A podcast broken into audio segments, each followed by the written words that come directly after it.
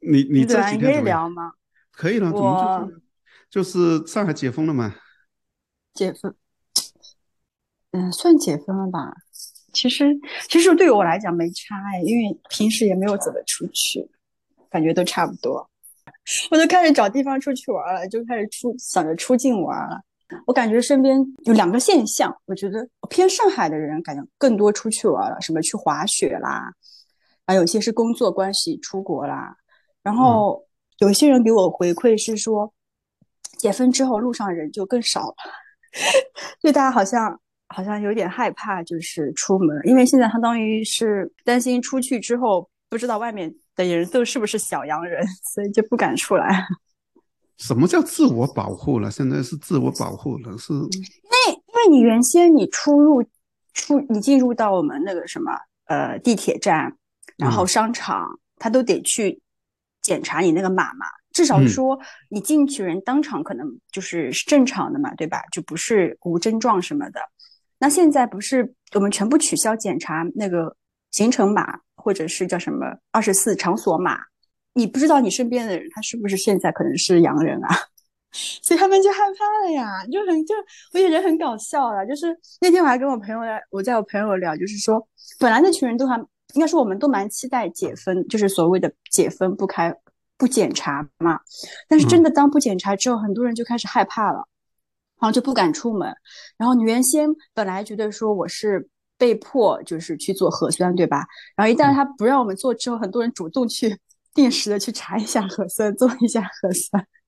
这看起来这不就是那个嘛，就是电影里面的罗马奴隶的情节嘛？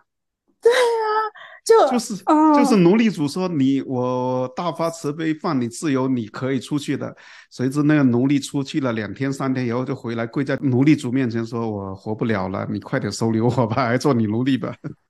啊、对，就就还蛮神奇的，可能可能，但是我身边有这样声音比较多的是因为家里有孩子的人，因为这两天呃学校里面出现了很多就是大批发烧的症状，”嗯，然后呢，很多家长可能就有点有点害怕，但是他还没有理，还没有人说啊，就是说，就是大家相对来说客观来讲嘛，就是说你想怎么样嘛，我们哦大家政府想放我们了嘛，大家都、都都都害怕，不放嘛，一直在那边吐槽不放，啊，反正就觉得还蛮蛮有趣的，就是，但我自己还好，因为我觉得。因为我我我现在有一种期待，你知道吗？有一种期待是说，哎呀，就让我感染了吧，烦死！就是有一种说，我只有我感染了，我才有一种好像 OK，我过了这一关，或者说如释重负这种感觉，要不然总感觉这个东西马上就就是就这是有一跟我们去种外面的人年一模一样。我去年啊的心态也是这样，去年正好圣诞节前后，圣诞节之前，这里的政府，呃，加拿大这里的政府还有限制说，呃，不同的省还有限制，呃，聚会的令，包括你嗯家庭聚会都不能超过十个人。去年圣诞的时候，但是过完哦圣诞以后呢，他就突然，呃，他他就宣告说。重症率或者危害性没那么大，他就放嗯宽了。放宽的意思是什么呢？以前在这里得了病都没有强制隔离的，都是让你自己居家隔离的。到了嗯后来，去年圣诞节过后，其实你在家待五天就好了，五天只要没症状，你就可以去上班了。哎，这个差异点是什么？是其实加拿大政府或者说加拿大医医学那边老早就是判断出来这个东西，就是说是就是这样，通过五天就能够自自治的吗？为什么？我感觉我他们们这边其实是说，传染率到了第五天以后，如果你没有症状，你的你的传染性并不强，基本上就很少很少有机会会传染给别人了。所以你你有也无所谓。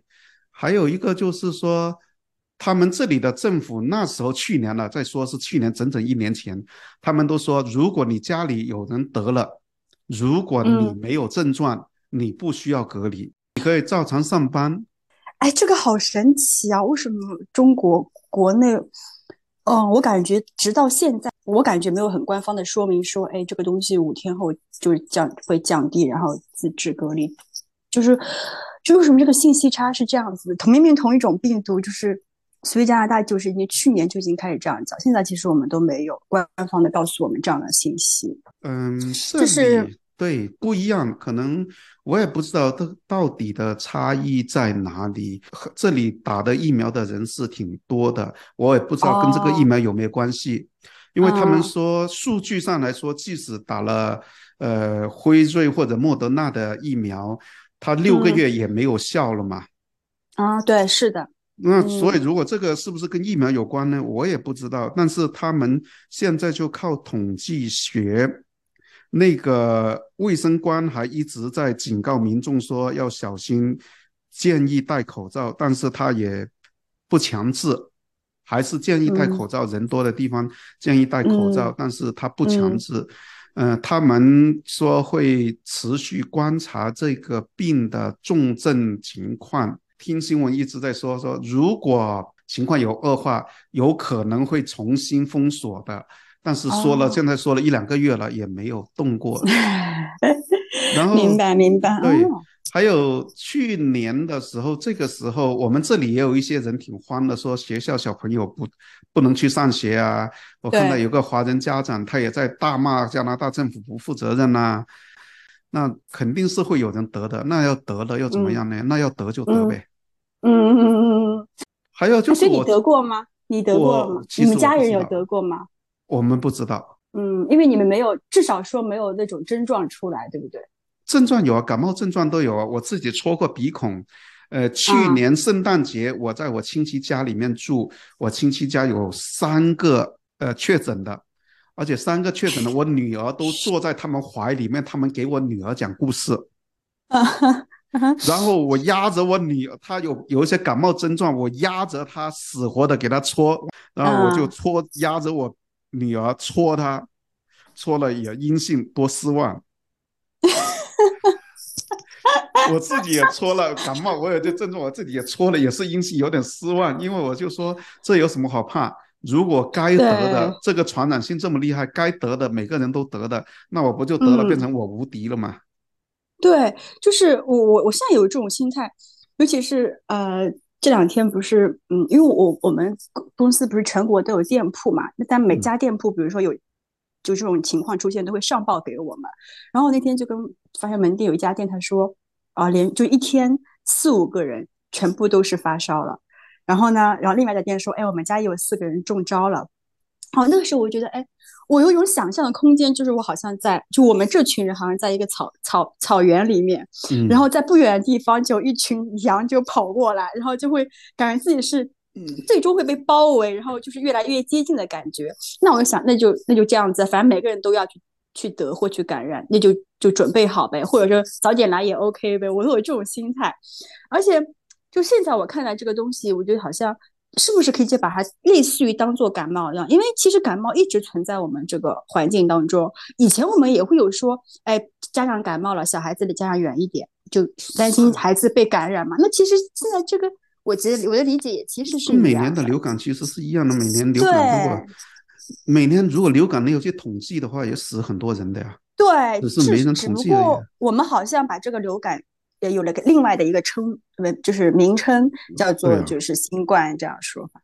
对啊，就是我在我个人看来说，反正我自己面对他的经验就是说，比如说可能也会死人的，那没关系啊，因为感冒也会死人的，流感死的人也很多，你出门车祸也有很大机会，那这东西。激励是在那里的，但是如果轮到你的话，那好不如坦然一点呢。因为如果科学的统计它的几率是那么低的话，那如果为那么低的一个机会要去做这么多事情，值不值得嘛？生活还要不要继续嘛？嗯，哎，但是。因为我我没有办法理解那群什么呃，可能就家里有很老人什么基础病的，或者是有孩子很小，他们会有很多就是比较忧虑和焦虑和担心嘛。但是我觉得现在情况就是这个样子，我觉得大家就。做好那个心态，并且，但是我觉得防护的意识是还是要有的。比如说，你能保护自己嘛，我就尽量去保护。然后，就像政府宣导的，你多多加强一些免疫力，多去健身。那我觉得，你如果有这个条件，我觉得还是去做一些，就这个东西对自己本身就是好的。我保持保护好自己，我保持去健身。那我觉得就这样子去做了。然后该来的来了就来了，去接受它，面对它就好。但是我正常生活，我就正常生活啊，我想见谁就去见，我要去玩我就去玩，对吧？是啊，嗯，其实照顾好自己身体不是一个人最基本的嘛？这道理上大家都懂，为什么在这个时候就大家就不要为自己负 责了呢？就是我的身体健康，谁能为我负责呢？呃，我看到微博上说三层保护，真的人家能保护你吗？这不可能的事情呢。对，哎，我我我有点我有点好奇啊，就是因为你现在不是已经呃在加拿大生活三年嘛？嗯。然后你刚才在讲这些事情的时候，其实我觉得你是在另外一个空间去看到同一件事情的不同的一个呃呃政府也好，或者是人民，就是大大家大众也好的一个态度，或者是面对他的一个 不同的状态。我我想听一下，就是想想了解一下，就是说你在国外三年，你觉得加拿大和中国？或者说，你从你在那边生活过之后，你对加拿大有的一些评价嘛？就比如说，你觉得它的好和它不好的地方，或者是呃，它与中国的一些相比，你觉得好与不好的地方？因为我想要听听看，说打开一些视角吧，或者是，嗯，我觉得如果说从一个加拿大和中国的对比，我是觉得太大了，不够客观。我只能说从我身边的见闻和我在。三年前在国内生活的见闻，或者对对这些人的了解，包括我家人现在也在国内嘛，这些见闻我觉得有一些对比。嗯，我记得刚来的时候，嗯，一九年的时候，我觉得哎呦，这里什么都那么好啊，整个公共服务啊、社会啊、设施还那么好呢。然后有一个来了这里两年的人。有一次，呃，政府有了一个某个部门的人来跟我们做座谈会，他提了很多意见，我心里就烦了。我说：“哎，你这个人怎么不知足的？要感恩呐！这个地方已经那么好了，你还那么挑剔，我就不理解。”然后到了今年以后，我就发现，哎，原来这里真的有很多可以值得改善的问题。然后我也想起来，嗯，当年我还没有来这里定居之前。在我亲戚家住的时候，他说，他他用广东话说：“嘿，加拿大政府都好咩的，好衰的，就是说加拿大政府很坏，很不好啊。”我那时候不理解，但是现在来说，我能看到它其实很多不好的地方。嗯，呃，比如说，我觉得它的公共设施还不够多，虽然我觉得它已经很多了。比如说，呃，游乐场啊，这些健身道啊，这些免费的呃公共设施啊，已经有很多了。我就觉得说不够多。他的医疗是免费的，我觉得挺好啊，对不对？包括当初我儿子得了病，在这个病在国内也治治了好了以后又重复发，然后在这里复发的时候，我带他去医院急诊，急诊完以后，那急诊那天其实。已经有一个很大的区别。登记完我的身份资料，因为确保我有医疗卡。登记完以后，医生要去给给我儿子打针之前，先问我，他说：“你知不知道我这接下来做什么？”如果说不知道，他会解释一遍给我听。他说：“打这个药大概是什么意思？”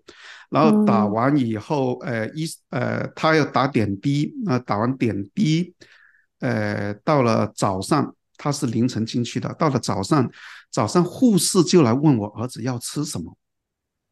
啊，他在病房里面，护士来问要吃什么，呃，他说有有餐单可以吃，但是都是西式的早餐，给他送了一份，我就眼勾勾的问着那个护士啊，我说这里有餐厅吗？呃，西式的，我说这里有有餐厅吗？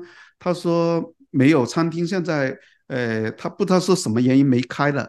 他说：“他说你饿吗？”我说：“是的。”他说：“我自己有一个麦芬，你要不要？就是有一个小蛋糕，他是私人给我的。”说：“我说要，很可怜的要了一个麦芬吃。但是那个我儿子的那个餐是医院给的啊，他是配的，配的，而且出来之前打完针，医生说可以走了，你们可以走了。说要我签名做什么？他说不用，你这样走就好了。”挂号费没有，药费没有，诊断费没有，什么都没有，连签个名都不用就走了。哦，哇，好难想象，哦因为因为我们在这边的医院流程所以大家都非常统一，所以我我都不习惯，你知道吗？嗯嗯几天后去打一次点滴，他打点滴的地方就是两个人、三个人一个房间，然后打点滴，打点滴到了中午，护士又来问中午午餐要吃什么。啊，哎，他们，所以他们就是这个，比如说这个服务，他们是对于每一个到这边来看诊的人都是有这样的配备的，是的，然后为你们提供免费这样的午餐。对，呃，住院也不用人陪的，他们就医院也不用人陪，他们会有人专门去照顾他们，对吗？对，啊，那你们放心吗？他们是专业的，有什么不放心？对，他们比我们更专业啊有种心理是什么？因为我们这边我们国内不都是就是指定好什么医生看，对吧？然后好像就是要认准他，是有些人甚至说我只看这个医生，是担心说，哎，自己万一不不够好了，或者自己出什么问题了，都可以指定找到他。他像是被一个绑定的关系，就是就是这种概念，然后甚至可以问责。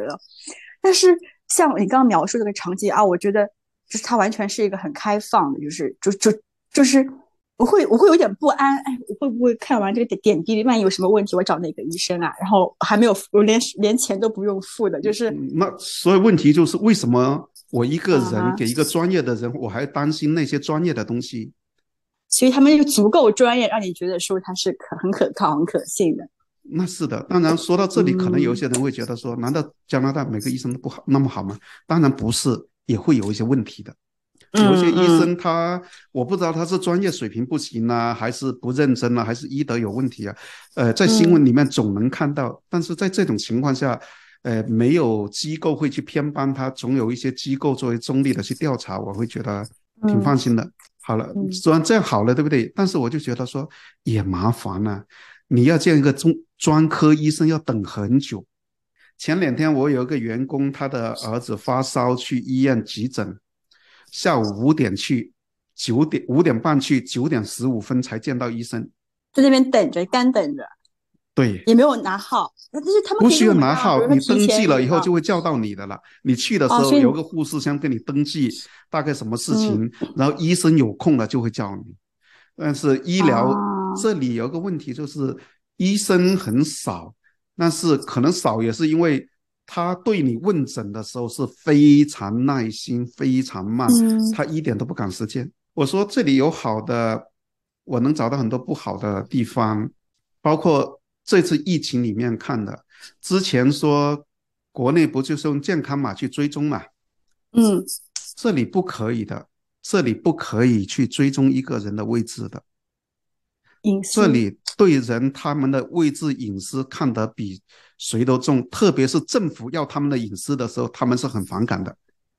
嗯，他们也有权利去拒绝，对不对？对，但是他们又很很愿意把隐私分享在 Facebook 那里。那没关系，这是我自己自愿的，对我就不能去强迫我。对，所以他们在国、啊呃那时候去年还是前年，苹果和谷歌联合做了一个追踪你是否暴露在疫情病毒的这样的一个 app。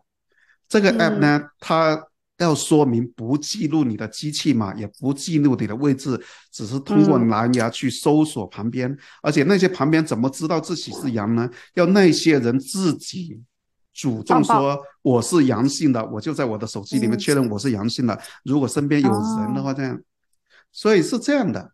那他们追踪案例，你知道怎么追踪吗？他们流调可慢了，这效率可低了。中国的大数据，对不对？微信一拉，你都出来了。他是通过采访的一个护士跟你采访说，那你确诊阳性了，你这几天接触过哪一些人？比如说我接触过这三十个人，三十个人，他每一个人去打电话说，哎，你这三十个人要怎么样？那那不是已经早早传播开来了吗？对呀、所以他们传播的很慢的，嗯慢的流调速度很慢的，所以这是效率低的地方，但是保护了所有的隐私。还有，嗯比如说我们这里镇里面有一个中招的，嗯他公布的时候，他也不会公布是谁的，哎，这个这个很有感触。他不会公布的，因为这是个人的隐私，你是绝对拿不到的，他们是绝对不会公布的。他们会公布这个城里面有多少人，比如说这个人几点钟几点钟去过哪个超市，如果你也同时在这个三个小，比如说半个小时内、一个小时内去到呃，这个半个小时内可能会跟它重合的，在同一个超市里面呢，请你注意，有可能你暴露在这个病毒的传播范围里面，那你要注意留意自己的症状。嗯，这是一个很不同的处理方式。这个涉及到这个问题，就是国内其实我觉得也不是说所有的城市都是要去曝光他隐私的，就还是之前说的那个问题，就是层层加码。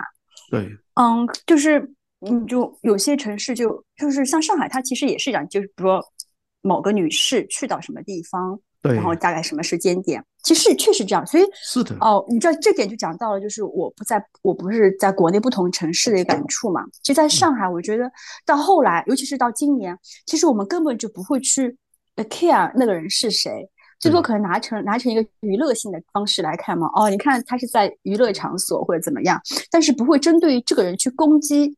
因为已经过了，说就已经，我有我们觉得攻击，就是我不知道这个差异在哪里，但至少说就不会去拿这个人去攻击。但是在其他城市会发生这样的事情，哦，就我身边就有，我就我有一些长辈，他们他们其实有一些特别紧急的事情要去到，呃，就是比如说呃疫情区，比如说去见医生或者是见什么重要的事情的人和事，那他们害怕的是什么？他们害怕的不是说我去完之后回来。我自己感染了，他们害怕的是我去了，万一我我我我我感染了，或者我被成为密接了，那么他回到家里之后，他肯定是要要被曝，就是要被带走隔离的嘛。